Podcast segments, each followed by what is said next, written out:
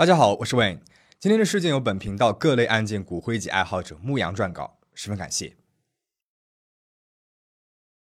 今天这桩事件前前后后已经有好几个小伙伴推荐我来讲一讲了，而这桩案件也在美国的华人留学生圈闹得沸沸扬扬，而且有很多的小伙伴留言说，案件发生的导火索，其实在海外留过学的小伙伴们基本上都遇到过，那就是租房问题。而今天要讲的案件里面，由于租房问题。一对华人夫妻残忍被杀，一名前途大好的留学生锒铛入狱。案发之后，有人认为这位留学生丧心病狂，而有人呢则替他喊冤。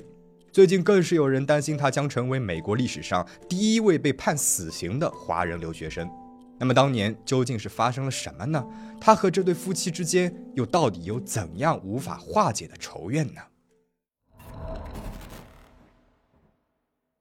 二零二零年十月二十二号晚上七点二十分，美国东南部阿拉巴马州里县奥本市，几辆警车和救护车疾驰在路上，警笛声划破了这座城市的宁静。这是一座以奥本大学为主的大学城，镇上呢有几家研究机构，学术氛围非常浓厚。而这个小镇不到六万人口，但是其中有四分之一都是奥本大学的雇员，因此犯罪率一直不高。再加上此时正值新冠疫情吃紧的时候，日均感染人数不断的刷新历史最高值，很多人都选择了闭门不出。这突如其来的警笛声让大家不禁纳闷了：这是发生了什么恶性案件了吗？五分钟之前，奥本市警察局接到了一通报警电话，电话的那一头传来了一名年轻男子的声音。他说：“我杀人了，我杀了他们全家，这不是意外，我亲手杀了他们，我早就想把他们给杀了。”接到这通自首电话的警方一刻也不敢耽搁，通知了急救部门的同时，马不停蹄地赶往了现场。现场位于门罗大道七百号，是一座独门独户的二层小楼，坐落在离奥本大学大约十一分钟车程的一片居民区内。警方赶到之后，看到了一名华人男子失魂落魄地坐在了门口的草地上，他的身上有明显的血迹，推测为行凶者加报案人。看到警员，男子没有反抗。而是很顺从地伸出手来，迎上了冰冷的手铐。警方从房子的前门进入，只见一楼厨房和客厅的地面上、墙壁上、通往二楼的楼梯上，到处都是血迹。在仔细的搜查房屋之后，找到了一男一女两名受害者，他们浑身是血，男性已经没有了生命体征，而女性伤者还有微弱的呼吸，被紧急送往了当地的医院。后来因为伤情极为严重，被直升机送到了医疗条件更好的医院进行救治。警方呢还在离房子的不远的地方发现了两名抱在一起瑟瑟发抖的孩子，一个五岁，一个八岁，他们幸免于难。法医尸检之后发现，男性死者身中二十三刀，身体的正面和背面都有因为被猛刺造成的伤口，有几处已经伤及了肺部动脉和心脏，为致命伤。凶器推测为厨房刀一类的刀具。而女性伤者身上的伤口更多，多达六十多处，和男性死者一样，都是猛刺伤。凶手似乎对她的怨气更大，而且可能因为在男性死者身上耗费了较大的体力，伤口虽然多，主要集中在肺部，但就深度上来看，不及男性死者。不仅如此，在女性伤者身上发现了更多的抵抗伤，可以推测，男性死者呢是在无防备的情况下遇袭的。而女性伤者很有可能是在男性死者已经失去反抗能力之后再遇袭。警方在勘察现场之后发现，房屋呢有前后两道门，只有后门有强行闯入的迹象。根据现场的血液形态分析，男性死者应该是在后门处突然被刺，然后试图逃脱，被凶手追上之后疯狂补刀，结果由于伤势过重倒下了。女性死者上前阻止，并且和凶手展开了搏斗，但是由于体力悬殊。在凶手的疯狂捅刺之下，失去了意识。警方还在屋后的垃圾箱内找到了两把厨房刀，推测为凶器。上面的血迹经过化验是属于两名死者的，而指纹呢，则属于被捕的报警男子。案件到了这里，实际上已经是非常明朗了，凶手也是在第一时间被逮捕归案。然而，这起案件还是在当地的华人社区引起了极大的震动。大家都想知道，在清晰可见的残暴行径之下，掩藏的。到底是怎样的深仇大恨呢？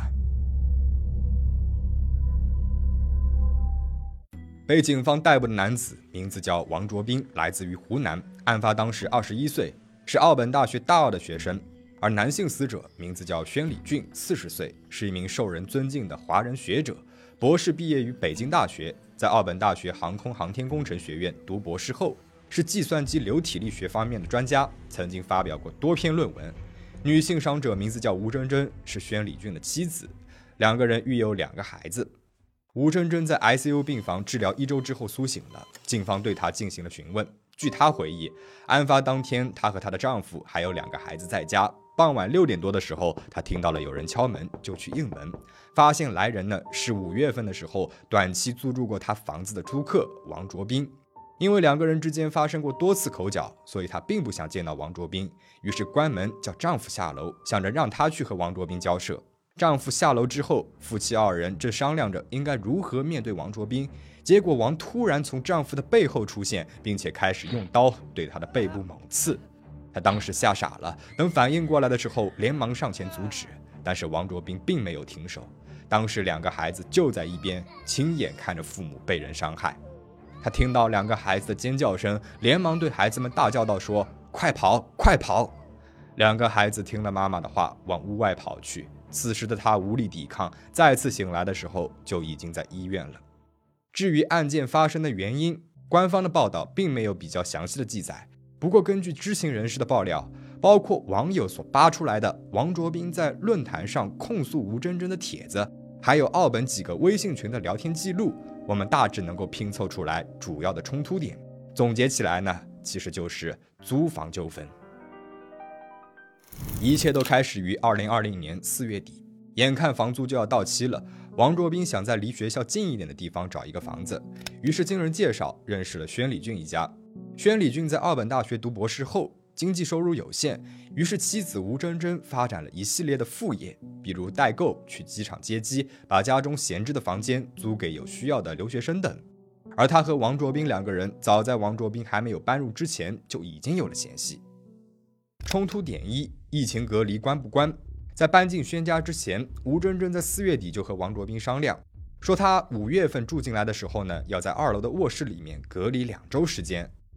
二零二零年四五月份，正是疫情最让人恐慌的时间段，全球的很多国家都采取了封城管控，人们都在实行或强制或自愿的居家隔离。吴珍珍认为自己家里面还有孩子，为了家里面人的健康，让一个外来的人进行居家隔离很正常。但是在王卓斌看来，既然自己一直都待在美国，就没有必要被隔离。即便是如此，他还是同意了。从两个人对话当中可以看得出来，他们之间呢还是商量的口气。吴珍珍表示自己会做饭给王卓斌送去，而王卓斌呢则问吴珍珍能不能够出去走走透透气。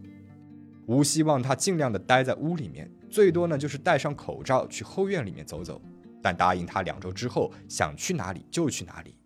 两周之后，王卓斌的隔离期满了，他戴着口罩出门，在家附近散步，回来的时候呢，就被吴珍珍给刁难了。他认为王卓斌戴着口罩出门会引起邻居们对他们家的议论和恐慌，要求他去人少的林子里面散步，不要在社区让人看见。而且王卓斌还在帖子里面透露，吴珍珍的两个孩子呢，会对着他大叫病毒。他问起来的时候，孩子们说他是外来的，是妈妈教他们这么说的。冲突点二：空调开不开？王卓斌搬进新家的第一天就发现空调没有开，当时奥本市的气温大约是在二十五度左右，而王卓斌的房间可能由于朝向的原因，有时候房间里面的温度能够达到三十一度，要在这个温度里面隔离，让王卓斌非常的不舒服。于是他便请求吴珍珍给他开空调，吴珍珍拒绝了，因为他认为家里面装的是中央空调，如果楼上的房间也开的话，那么空气就会流通起来，隔离就毫无意义了。不过可以给王提供两台电扇，王提出了抗议，后来还是男主人宣礼俊妥协，把空调给打开了。打开了空调之后，吴珍珍又说，既然打开了空调，就不让王开窗通气了，怕他把家里面的空调给弄坏，坏了的话要赔两千美金。此后，王卓斌和吴珍珍的关系就变得紧张起来，生活里面的小摩擦不断。比如有一次，因为王的房间里面有阳光直射，吴就提出给房间的窗子啊贴上遮光的贴纸，被王给拒绝了，因为他觉得贴上了遮光纸，房间呢就会变得很暗，弄得和监狱一样。比如吴珍珍不让他在家里面穿凉拖鞋，怕他刮花家里面的实木地板。比如每次用洗衣机和烘干机的时候，吴珍珍都会在旁边监督，掐着分秒，只要他超时了，就会被要求多付二十美金。还比如每一次做饭，吴都会在一边念叨说水电费太贵这类的，说自己家里面每天只做一顿饭，言外之意呢是觉得他做饭太勤快了，用太多他家的水电气。冲突点三：床坏了赔不赔？住进轩家十几天之后的一个晚上，王卓斌发现自己的床呢坏了。从图片当中我们也可以看出来，是床垫下的木板和床的边缘脱节了。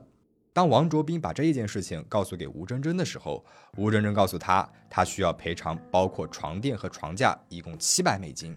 王卓斌觉得非常的不合理。第一，自己压根就没有住几天，而且天天被隔离，并没有在床上做什么剧烈运动，床就塌了。搞不好是床架在他没有住进来之前就已经有点坏了。再说，即便是要赔床架，凭什么连床垫也要一起赔呢？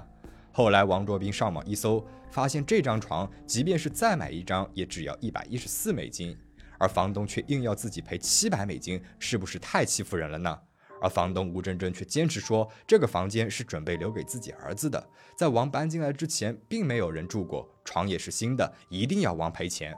后来呢，还是宣礼俊出来打圆场，说如果能够把床给修好的话，那就 OK 了，实在不行赔一百美元就好。王咽不下这口气，多方从微信群里面了解到，在他搬进轩家之前，他的这个房间其实很多人都睡过，根本就不是吴所说的为儿子留着的。这个时候的王卓斌对吴真真的印象是差到了极点了，他认为他满嘴谎话，为了多要一点钱，什么事情都做得出来，于是呢就起了从轩家搬走的心思。冲突点四：违约金交不交？好不容易住满了一个月，也找到了新的落脚点。王卓斌向吴真真提出了要搬走。吴真真告诉他，要搬走可以，但是要缴纳违约金。双方签订的合同为期一年。现在王卓斌单方面反悔，必须要交满一年的房租作为违约的补偿，也就是七千二百美元。王卓斌一听，觉得太离谱了吧？毕竟他在美国也待了两年了，不算什么都不懂的小白。一般来说，违约金顶多是三个月的房租。现在吴真真狮子大开口要一年的，他当然不可能给。于是双方再次爆发了激烈的争吵。争吵当中，吴真真说自己在香港的大学读过法律，有律师执照。如果王卓斌拒绝付钱，他就要发起律师函了，对王提起诉讼。王卓斌没有服软，告就告。他表示自己呢也会请律师的。如果法院判决他支付一年的违约金，他将毫无怨言。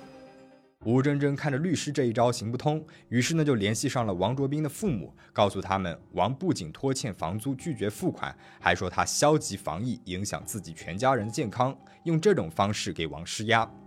王的父母在国内，一听到儿子做了这样的事情，没有问清楚缘由，就批评了王卓斌。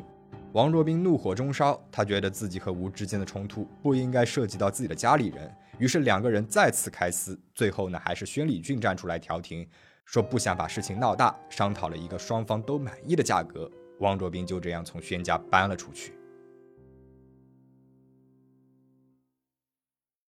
按道理来说，既然都从轩家搬出去了，双方的冲突就应该平息了。如果一切都能够停在这里，那么王卓斌以后和吴真真大概率会恢复到陌生人的状态，即便是擦肩而过，也大可以选择无视对方。然而，一个人的出现，让这本来已经尘埃落定的一切再次掀起了波澜。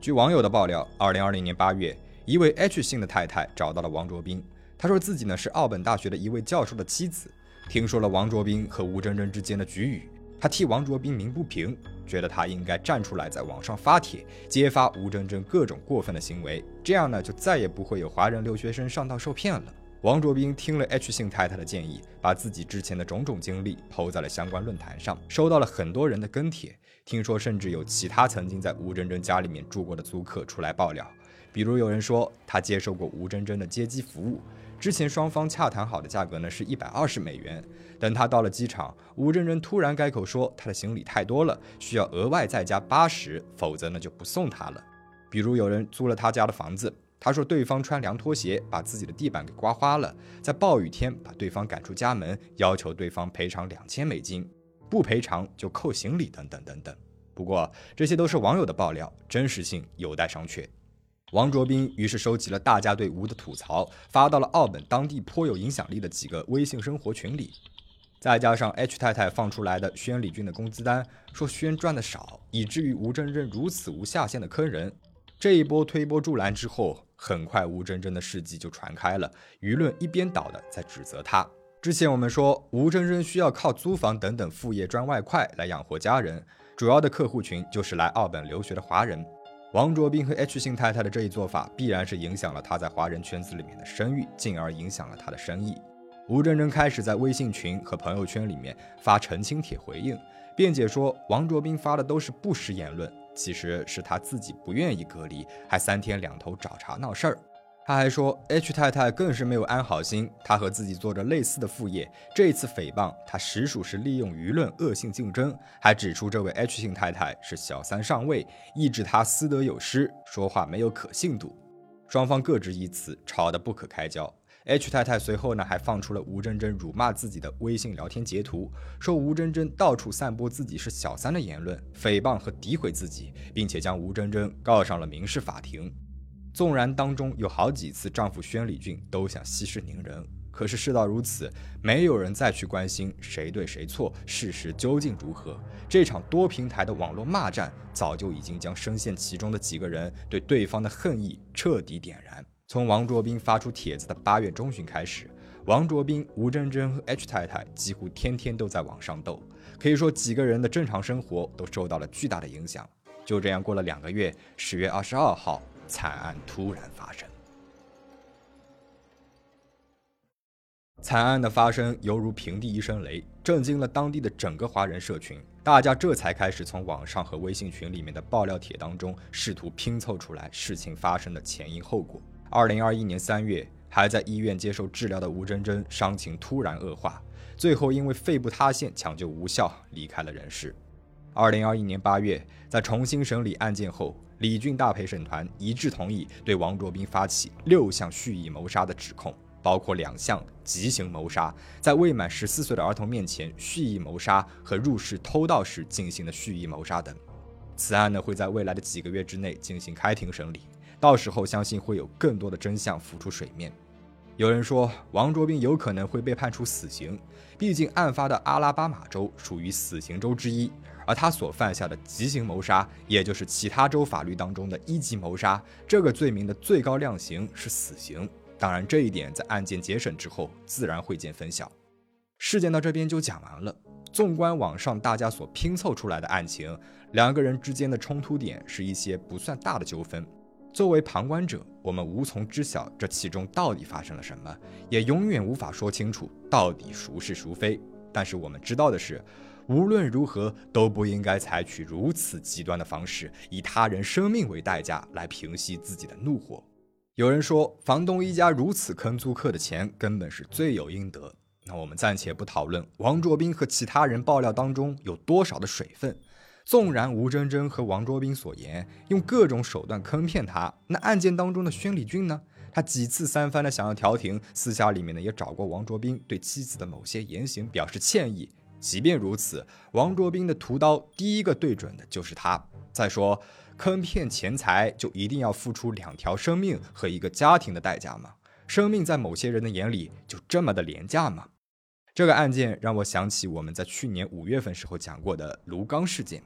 卢刚事件在九十年代引起了极大的争议，都是前途大好的有为青年，都是因为一些琐事儿造成积怨。卢刚冲进了爱荷华大学，向着自己的导师和同学连开数枪，造成五人死亡、一人终身残疾的惨痛后果。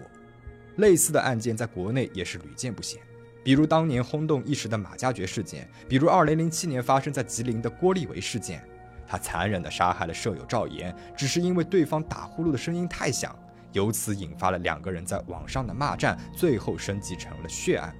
还有著名的复旦投毒案，林森浩因为琐事儿与舍友王阳不和，就对对方投毒等等。这些案件的发生，我们不禁想问：都是受过良好教育的人，为什么会走极端呢？在犯下惊天案件之前，他们都是大家眼中的好孩子、好学生、好朋友。我相信他们本质上并不是坏人。只是在面对冲突的时候，他们非要以极端手段争一个你死我活，极端漠视他人的生命，把杀人当成了解决问题的唯一方法。个人的智商和努力很重要，没有错。不过，社会生活的基本方式是学会与别人相处并共事。人与人之间的冲突和矛盾是很常见的，是无法避免的，是每一个人的一生当中都会经历的。如何去面对冲突、化解冲突，如何更好的去了解和善待他人，是值得我们一生学习的课题。那么你对这个事件有什么看法呢？请在留言区留言讨论。最后，请大家保持警惕，保持安全。我们下期再见。